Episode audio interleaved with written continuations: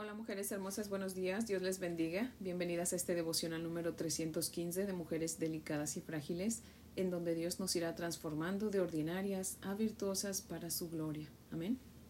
Mujeres hermosas, antes de orar, quiero leerles una porción de Proverbios, capítulo 23, los versos del 6 al 10. Dice la palabra del Señor así: No comas pan con el ávaro, ni codicies sus manjares, porque cuál es su pensamiento, es su corazón. Tal es él. Come y bebe, te dirá, mas su corazón no está contigo. Vomitarás la parte que comiste, y perderás tus suaves palabras. No hables a oídos del necio, porque menospreciará la prudencia de tus razones. No traspases el lindero antiguo, ni entres en la heredad de los huérfanos. Amantísimo Señor, tú vives y reinas, Padre. Gracias Señor porque tú vives, mi Dios amado, por eso nosotros vivimos, Padre. Tú eres quien nos da vida a nosotros, Padre. Gracias, mi Dios amado, por traernos a tu presencia, Señor. Gracias por tu palabra, por tus consejos, por esa sabiduría que tú nos das, Padre. Te suplicamos, Padre, perdone nuestros pecados, Señor. Y te rogamos, Padre, que nos des discernimiento para usar bien el tiempo, Señor y para no gastarlo, Señor, con aquellos que no tienen deseo de escuchar tu palabra, Padre. Líbranos, oh Señor, de aquellos que tienen malas intenciones para con nosotros. Y por favor, ayúdanos a permanecer en ti y en tu santa palabra, Señor. No nos dejes, Padre, que nos apartemos de ti ni a diestra ni a siniestra. Y ayúdanos, Señor, para que este día lo vivamos para ti, Señor. Agradeciéndote en todo, Señor, y alabándote por todo, Padre, porque tú eres Dios porque tú eres digno de todo nuestro agradecimiento y de toda nuestra alabanza, Señor. Oh amado Señor, quédate con nosotros, Padre. Guíanos en cada paso que demos, Padre Santo. Señor, te damos gracias y te pedimos esto en el nombre de Jesús, tu Hijo. Amén, Señor.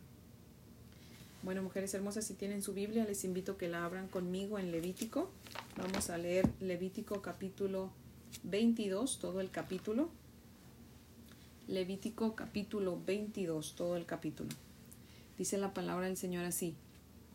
Habló Jehová a Moisés diciendo, Di a Aarón y a sus hijos que se abstengan de las cosas santas que los hijos de Israel me han dedicado, y no profanen mi santo nombre, yo Jehová. Diles, todo varón de toda vuestra descendencia en vuestras generaciones, que se acercare a las cosas sagradas de los hijos de Israel, consagrarán a Jehová teniendo inmundicia sobre sí, será cortado de mi presencia, yo Jehová. Cualquier varón de la descendencia de Aarón que fuere leproso o padeciere flujo, no comerá de las cosas sagradas hasta que esté limpio. El que tocare cualquier cosa de cadáveres, o el varón que hubiere tenido derramamiento de semen, o el varón que hubiere tocado cualquier reptil por el cual será inmundo, u hombre por el cual venga a ser inmundo conforme a cualquier inmundicia suya, la persona que lo tocare será inmunda hasta la noche, y no comerá de las cosas sagradas antes que haya lavado su cuerpo con agua. Cuando el sol se pusiere, será limpio, y después podrá comer las cosas sagradas, porque su alimento es. Mortecino ni despedazado por fiera no comerá, contaminándose en ello. Yo Jehová. Guarden pues mi ordenanza, para que no lleven pecado por ello, no sea que así mueran cuando, lo cuando la profanen. Yo Jehová que los santifico. Ningún extraño comerá cosa sagrada. El huésped del sacerdote y el jornalero no comerán cosa sagrada. Mas cuando el sacerdote comprare algún esclavo por dinero, éste podrá comer de ella, así como también el nacido en su casa podrá comer de su alimento la hija del sacerdote, si se casare con varón extraño, no comerá de la ofrenda de las cosas sagradas. Pero si la hija del sacerdote fuere viuda o repudiada, y no tuviere prole, y se hubiere vuelto a la casa de su padre, como en su juventud, podrá comer del alimento de su padre, pero ningún extraño coma de él. Y el que por hierro comiere cosa sagrada, añadirá a ella una quinta parte y la dará al sacerdote con la cosa sagrada.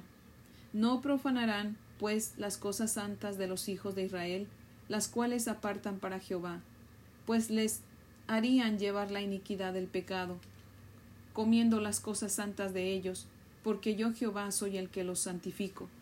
También habló Jehová a Moisés diciendo, Habla a Aarón y a sus hijos y a todos los hijos de Israel y diles, Cualquier varón de la casa de Israel o de los extranjeros de Israel que ofreciere su ofrenda en pago de sus votos, o como ofrendas voluntarias ofrecidas en holocausto a Jehová, para que sea aceptado, ofreceréis machos sin defecto de entre el ganado vacuno, de entre los corderos o de entre las cabras. Ninguna cosa en que haya defecto ofreceréis, porque no será acepto por vosotros. Asimismo, cuando alguno ofreciere sacrificio en ofrenda de paz a Jehová para cumplir un voto, o como ofrenda voluntaria, sea de vacas o de ovejas, para que sea aceptado, será sin defecto. Ciego, perniquebrado, mutilado, verrugoso, sarnoso o roñoso, no ofreceréis estos a Jehová, ni de ellos pondréis ofrenda encendida sobre el altar de Jehová. Buey carnero que tenga de más o de menos, podrás ofrecer por ofrenda voluntaria, pero en pago de voto no será acepto. No ofreceréis a Jehová animal con testículos heridos o magullados, rasgados o cortados, ni en vuestra tierra lo ofreceréis. Ni de mano de extranjeros tomarás estos animales para ofrecerlos como el pan de vuestro Dios, porque su corrupción está en ellos, hay en ellos defecto, no se os aceptarán. Y habló Jehová a Moisés diciendo, el becerro o el cordero o la cabra cuando naciere, siete días estará mamando de su madre, mas desde el octavo día en adelante será acepto para ofrenda de sacrificio encendido a Jehová. Y sea vaca u oveja, no degollaréis en un mismo día a ella y a su hijo. Y cuando ofreciereis sacrificio de acción de gracias a Jehová, lo sacrificaréis de manera que sea aceptable. En el mismo día se comerá, no dejaréis de él para otro día, yo Jehová. Guardad pues mis mandamientos y cumplidlos, yo Jehová, y no profanéis mi santo nombre para que yo sea santificado en medio de los hijos de Israel, yo Jehová que os santifico, que os saqué de la tierra de Egipto para ser vuestro Dios, yo Jehová. Amén. Les voy a leer el comentario de Matthew Henry que cita lo siguiente, dice, En este capítulo tenemos diversas leyes acerca de los sacerdotes y los sacrificios, todo para preservar la honra del santuario. Recordemos con gratitud que nada puede impedir a nuestro gran sumo sacerdote el desempeño de su oficio. Recordemos también que el Señor nos manda que reverenciemos su nombre, sus verdades, sus estatutos y sus mandamientos. Cuidémonos de la hipocresía y examinémonos en cuanto a nuestra contaminación pecaminosa, procurando ser purificados de ellas en la sangre de Cristo y por su Espíritu santificador. Quien intente expiar su propio pecado o acercarse con el orgullo de la justicia propia, pone una gran afrenta en Cristo como aquel que viene a la mesa del Señor para satisfacer su concupiscencia pecaminosa. Tampoco puede el ministro que ama el alma de su gente soportar que ellos continúen en ese peligroso engaño. Debe pedirles no sólo que se arrepientan de sus pecados y los abandonen, sino que pongan toda su confianza en la expiación de Cristo, por fe en su nombre, para el perdón y para ser aceptados por Dios. Solamente así el Señor los hará santos como pueblo suyo. Fin de la cita. Vamos a leer de nuevo los versos del 1 al 3, mujeres hermosas. Dice, Habló Jehová a Moisés diciendo, Di a Aarón y a sus hijos que se abstengan de las cosas santas que los hijos de Israel me han dedicado, y no profanen mi santo nombre, yo Jehová. Diles, todo varón de toda vuestra descendencia en vuestras generaciones, que se acercare a las cosas sagradas que los hijos de Israel consagran a Jehová, teniendo inmundicia sobre sí, será cortado de mi presencia, yo Jehová. Se hace que como sacerdotes espirituales que somos, ¿verdad? Aquellos que ya le hemos rendido nuestra vida a nuestro Señor Jesucristo, esto también se aplica directamente a nosotros, ¿verdad? Porque nosotros también manejamos cosas santas, ¿verdad? Pues manejamos la palabra de Dios, ¿verdad? Y tenemos el privilegio de orar, ¿verdad? La parte A del verso 4 dice, Cualquier varón de la descendencia de Aarón que fuere leproso o padeciere flujo, no comerá de las cosas sagradas hasta que esté limpio. Como hemos visto, la lepra es figura del pecado, y como pecadores que somos, tenemos o tendemos a ver los pecados eh, pequeños como insignificantes, ¿verdad?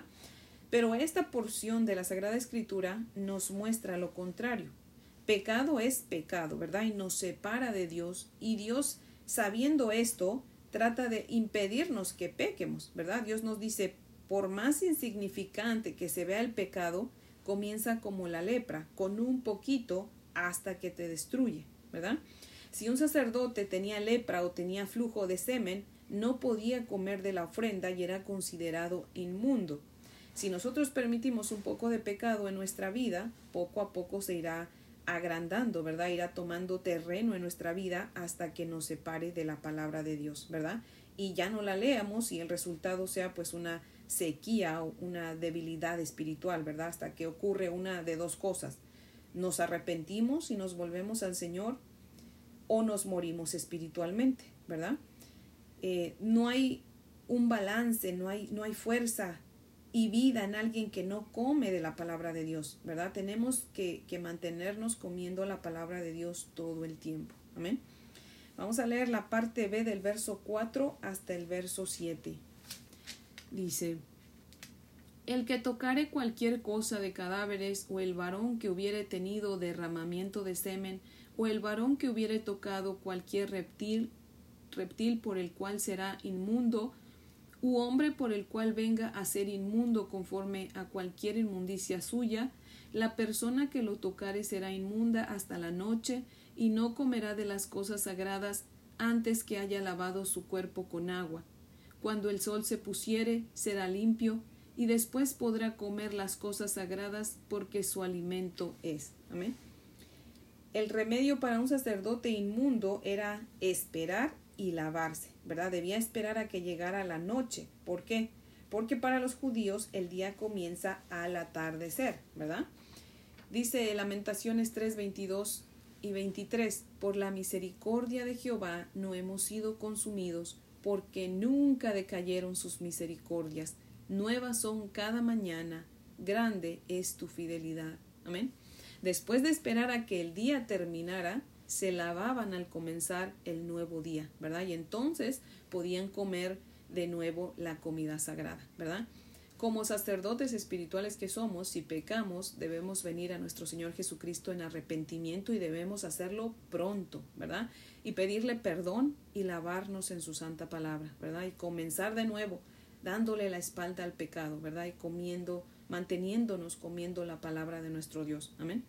En los versos 8 al 16, un sacerdote no podía comer eh, de animal que hubiese sido muerto por fieras, ¿verdad? O despedazado por fieras. Y si un sacerdote que no podía comer de las cosas sagradas comía equivocadamente, dice ahí erróneamente, pues debía pagar el 20% más de lo que había comido, ¿verdad? Vamos a leer de nuevo los versos 17 al 25, mujeres hermosas. Dice,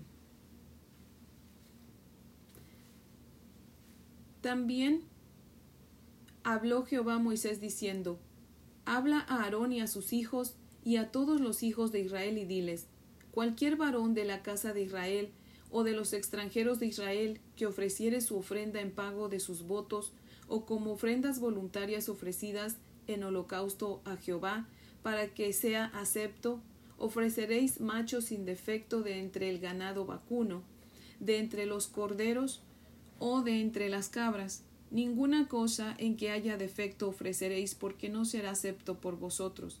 Asimismo, cuando alguno ofreciere sacrificio en ofrenda de paz a Jehová para cumplir un voto, o como ofrenda voluntaria sea de vacas o de ovejas, para que sea aceptado, será sin defecto.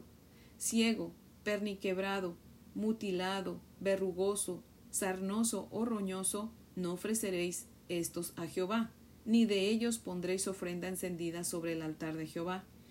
Buello carnero que tenga de más o menos podrás ofrecer por ofrenda voluntaria, pero en pago de voto no será acepto. No ofreceréis a Jehová animal con testículos heridos o magullados, rasgados o cortados, ni en vuestra tierra lo ofreceréis, ni de mano de extranjeros tomarás estos animales para ofrecerlos como el pan de vuestro Dios, porque su corrupción está en ellos, hay en ellos defecto, no se os aceptará. O sea que en otras palabras no podían ofrecer animales con ningún defecto, debían ser perfectos, ¿verdad? Eso significa que no podemos darle a Dios eh, la energía, el tiempo o el dinero que nos sobra, sino que debemos darle lo mejor de nuestro tiempo, lo mejor de nuestra energía, lo mejor de nuestro dinero a Dios, ¿verdad? ¿Se acuerdan de la historia de Marcos 12, 43 al 44? Las mujeres que están eh, familiarizadas con la Sagrada Escritura, cuando nuestro Señor Jesucristo está en el templo con sus discípulos y dice la Biblia que todos daban de lo que les sobraba, pero una viuda dio lo que tenía, dio dos monedas, ¿verdad? Y era todo lo que tenía. Y el Señor Jesús dice que ella dio más que lo que habían dado los demás, porque los demás daban de lo que les sobraba, mas ella dio todo lo que tenía, todo su sustento, ¿verdad? O sea, ella dio lo mejor, porque era lo único que tenía y lo dio confiando de que Dios le iba a proveer, ¿verdad? O sea, dio lo mejor, dio su mejor ofrenda, ¿verdad? Dios merece lo mejor, mujeres hermosas, lo primero y lo más fino de nuestra vida, amén. ¿Porque Dios es codicioso? No, sino porque los codiciosos somos nosotros, ¿verdad? Y Dios quiere quitar la codicia de nosotros enseñándonos a dar y a dar bien, ¿verdad? Vamos a leer de nuevo los versos 26 al 33. Dice, y habló Jehová a Moisés diciendo, el becerro o el cordero o la cabra cuando naciere, siete días estará mamando de su madre, mas desde el octavo día en adelante será acepto para ofrenda de sacrificio encendido a Jehová. Y sea vaca u oveja, no degollaréis en un mismo día a ella y a su hijo. Y cuando ofreceréis sacrificio de acción de gracias a Jehová, lo sacrificaréis de manera que sea aceptable. En el mismo día se comerá, no dejaréis de él para otro día, yo Jehová. Guardad pues mis mandamientos y cumplidlos, yo Jehová y no profanéis mi santo nombre, para que yo sea santificado en medio de los hijos de Israel. Yo Jehová que os santifico, que os saqué de la tierra de Egipto para ser vuestro Dios, yo Jehová. Cuando un israelita de buena gana ofrecía sacrificio a Dios de acción de gracias, debía comerse la ofrenda el mismo día, dice aquí esta Santa Escritura. Ahora, ¿por qué? Bueno, físicamente era para proteger que la ofrenda se echara a perder. Recordemos que en ese entonces pues no había refrigeradores, ¿verdad? Espiritualmente la ofrenda nuestra también puede estropearse si no la damos pronto, ¿verdad? Eh, el pensarlo mucho en dar, ¿verdad? Puede hacer que se nos vayan las ganas de dar, de ofrendar, ¿verdad? Debemos aprender a dar, pero debemos aprender a dar eh, puramente, constantemente y rápidamente, ¿verdad? Si no lo hacemos así, nuestras intenciones se van a echar a perder y ya no vamos a dar, ¿verdad? Y entonces vamos a estar en pecado. Dice Hebreos 13:15, así que ofrezcamos siempre a Dios por medio de Él sacrificio de alabanza, es decir, fruto de labios que confiesan su nombre. Amén. En otras palabras, es como si Dios dijera, cuando tú me traigas ofrenda de acción de gracias y tu ofrenda sea pura de lo que, eh, no de lo que te sobra, sino de lo que tú ya apartaste para mí, yo haré que tú te vayas llena, satisfecha y completamente feliz para que me alabes y glorifiques mi nombre. Ahora, Dios quiere que lo alabemos y lo glorifiquemos porque Él eh, lo necesita.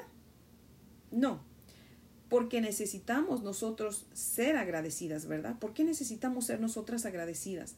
Porque el agradecimiento es el mejor remedio para la preocupación, para la ansiedad, para la depresión. Todos los días, mujeres hermosas, enfrentamos batallas, cada una de nosotras, y Dios quiere librarnos de la preocupación, de la ansiedad y de la depresión. Dios quiere que seamos como Josafat. Si no se sabe la historia de Josafat, aquí les voy a leer. Si tiene su Biblia, ábrala conmigo. Vamos a leer Segunda de Crónicas capítulo 20, versos del 1 al 30. Segunda de Crónicas capítulo 20, versos del 1 al 30. Dice la palabra del Señor así. Pasadas estas cosas aconteció que los hijos de Moab y de Amón, y con ellos otros de los amonitas, vinieron contra Josafat a la guerra, y acudieron algunos y dieron aviso a Josafat diciendo Contra ti viene una gran multitud de otro lado del mar, del otro lado del mar, y de Siria, y aquí están en Asesón Tamar, que es en Gadi. Entonces él tuvo temor, y Josafat humilló su rostro para consultar a Jehová, e hizo pregonar ayuno a toda Judá. Y se reunieron los de Judá para pedir socorro a Jehová, y también de todas las ciudades de Judá vinieron a pedir ayuda a Jehová. Entonces Josafat se puso de pie en la asamblea de Judá y de Jerusalén en la casa de Jehová delante del atrio nuevo, y dijo Jehová, Dios de nuestros padres, ¿no eres tú en los cielos y tienes dominio sobre todos los reinos de las naciones? ¿No está en tu mano tal fuerza y poder que no hay quien se resista? Dios nuestro, ¿no echaste tú los moradores de esta tierra delante de tu pueblo Israel y la diste a la descendencia de Abraham tu amigo para siempre? Y ellos han habitado en ella, y te han edificado en ella santuario a tu nombre, diciendo Si mal viniere sobre nosotros, o espada de castigo, o pestilencia, o hambre, nos presentaremos delante de esta casa y delante de ti, porque tu nombre está en esta casa, y a causa de nuestras tribulaciones clamaremos a ti, y tú nos escucharás y salvarás. Ahora pues, he aquí los hijos de Amón y de Moab, y los del monte de Seir, a cuya tierra no quisiste que pasase Israel cuando venía de la tierra de Egipto, sino que se apartase de ellos y no los destruyese. He aquí ellos nos dan el pago, viniendo a arrojarnos de la heredad que tú nos diste en posesión. Oh Dios nuestro, ¿no los juzgarás tú? Porque en nosotros no hay fuerza contra tan grande multitud que viene contra nosotros. No sabemos qué hacer, y a ti volvemos nuestros ojos. Y todo Judá estaba en pie delante de Jehová con sus niños y sus mujeres y sus hijos. Y estaba allí Jaciel, hijo de Zacarías, hijo de Benanía, hijo de Jehiel, hijo de, de Matanías, levita, de los hijos de Asaph, sobre el cual vino el Espíritu de Jehová en medio de la reunión, y dijo Oíd Judá todo, y vosotros moradores de Jerusalén, y tú, rey Josafat, Jehová os dice así, no temáis, ni os adrementéis, delante de esta multitud tan grande, porque no es vuestra la guerra, sino de Dios. Mañana descenderéis contra ellos. He aquí que ellos subirán por la cuesta de Cis, y los hallaréis junto al arroyo, antes del desierto de Jeruel. No habrá para qué peleéis vosotros en este caso. Paraos, estad quietos, y ved la salvación de Jehová con vosotros Oh Judá y Jerusalén, no temáis ni desmayéis, salid mañana contra ellos, porque Jehová estará con vosotros.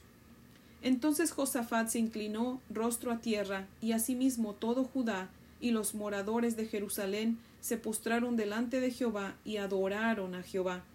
Y se levantaron los levitas de los hijos de Coat y de los hijos de Coré para alabar a Jehová el Dios de Israel con fuerte y alta voz.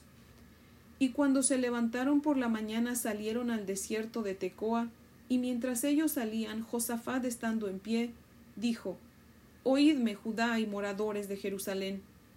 Creed en Jehová vuestro Dios y estaréis seguros. Creed a sus profetas y seréis prosperados. Y habido consejo con el pueblo, puso algunos que cantasen y alabasen a Jehová, vestidos de ornamentos sagrados, mientras salía la gente armada, y que dijesen Glorificad a Jehová, porque su misericordia es para siempre. Y cuando comenzaron a entonar cantos de alabanza, Jehová puso contra los hijos de Amón, de Moab y del monte Seir las emboscadas de ellos mismos que venían contra Judá, y se mataron los unos a los otros, porque los hijos de Amón y Moab se levantaron contra los de los del monte de Seir para matarlos y destruirlos, y cuando hubieron acabado con los del monte de Seir, cada cual ayudó a la destrucción de su compañero. Y luego que vino Judá a la torre del desierto, miraron hacia la multitud, y he aquí yacían ellos en tierra muertos, pues ninguno había escapado. Viniendo entonces Josafat y su pueblo a despojarlos, hallaron entre los cadáveres muchas riquezas, así vestidos como alhajas preciosas que tomaron para sí, tantos que no los podían llevar. Tres días estuvieron recogiendo el botín, porque era mucho. Y al cuarto día se juntaron en el valle de Beraca, porque allí bendijeron a Jehová, y por esto llamaron el nombre de aquel paraje el valle de Beraca, hasta hoy. Y todo Judá y los de Jerusalén, y Josafat a la cabeza de ellos, volvieron para regresar a Jerusalén gozosos, porque Jehová les había dado gozo librándolos de sus enemigos. Y vinieron a Jerusalén con salterios, arpas y trompetas a la casa de Jehová. Y el pavor de Dios cayó sobre todos los reinos de aquella tierra, cuando oyeron que Jehová había peleado contra los enemigos de Israel. Y el reino de Josafat tuvo paz, porque su Dios le dio paz por todas partes. Amén.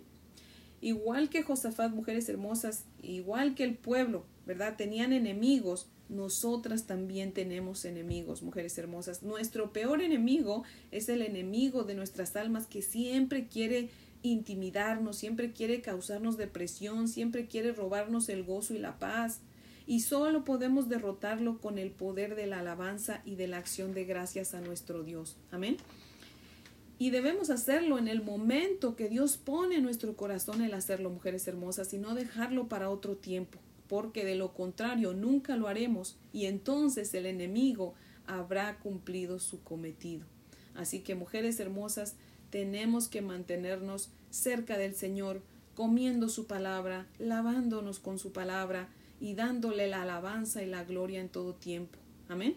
Así que, mujeres hermosas, solamente eso nos va a dar la victoria del enemigo de nuestras almas y de todos aquellos eh, aquellas dificultades, ¿verdad? Que, que nos acechan, que nos vienen. Así que mujeres hermosas, ese es el devocional de hoy que yo espero que sea de gran bendición. Y pues, mujeres hermosas, meditemos en esta palabra poderosa todo el día, ¿verdad? Para que nos dé esa fuerza que necesitamos. Amén. Porque no sabemos qué nos espera el día de hoy, mujeres hermosas. Solo Dios lo sabe. Así que nosotros tenemos que confiar en el Señor porque como Él dice, esa guerra no es nuestra, es de Él y Él va a pelear por nosotros. Amén. Oremos, mujeres hermosas. Amantísimo Señor, Dios y Padre maravilloso. Te damos gracias, bendito Señor, por esta tu palabra poderosa, Señor. Padre, tú eres el Dios de Josafat y tú eres nuestro Dios, Padre Santo. Y así como peleaste por Josafat y por el pueblo, tú peleas por nosotros, Señor. Padre, yo no sé qué batalla vayamos a enfrentar el día de hoy, o qué batalla esté pasando cada una de estas mujeres hermosas, Señor. Pero, Señor, ayúdanos a confiar en ti, a poner en tus manos esa batalla porque es tuya, Señor, y a nosotros ayúdanos a vivir en gozo y paz, alabándote, agradeciéndote, Señor. Y ayúdanos, Señor, a ser dadivosas, Padre, deliberadas. Ayúdanos, Señor, a darte lo mejor de nosotras, Señor, no solamente en dinero, pero también en tiempo, Señor. Por favor, Padre fiel que lo mejor de nuestra vida sea para ti, Señor. Oh Dios amado, ahorita que podemos hacerlo, ayúdanos a servirte, Señor. Que no esté en nuestro corazón la idea de servirte cuando ya nos hayamos eh, pensionado, cuando ya estemos viejitas, porque ya tendremos más tiempo. Tal vez sí tengamos más tiempo, pero no va a haber fuerzas. Es ahora, Señor, que tenemos fuerzas cuando debemos servirte. Ayúdanos a hacerlo y hacerlo, Señor, con un corazón limpio y puro, deseoso de agradarte, Señor. Oh Dios amado, te damos gracias y te pedimos todo esto en el nombre de Jesús, tu Hijo. Amén, Señor. Bueno, mujeres hermosas, pues les amo en el amor del Señor. Espero que tengan un día muy bendecido y si Dios nos presta vida, pues aquí las espero mañana para que continuemos con nuestro estudio. Amén.